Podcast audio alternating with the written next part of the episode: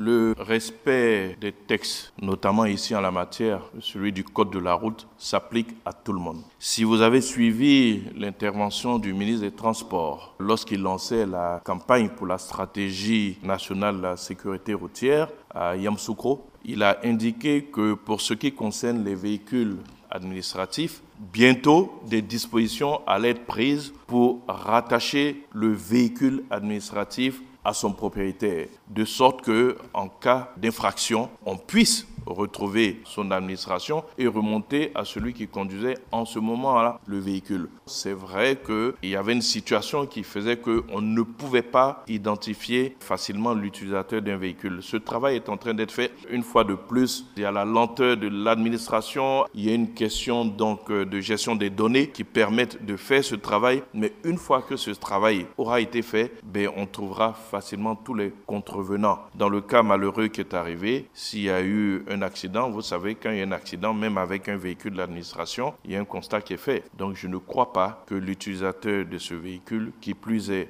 à provoquer mort euh, d'homme, puisse échapper à la rigueur de la loi. Donc je voudrais vous rassurer, en tout cas, sous le président Ouattara, il n'y a pas de passe-droit.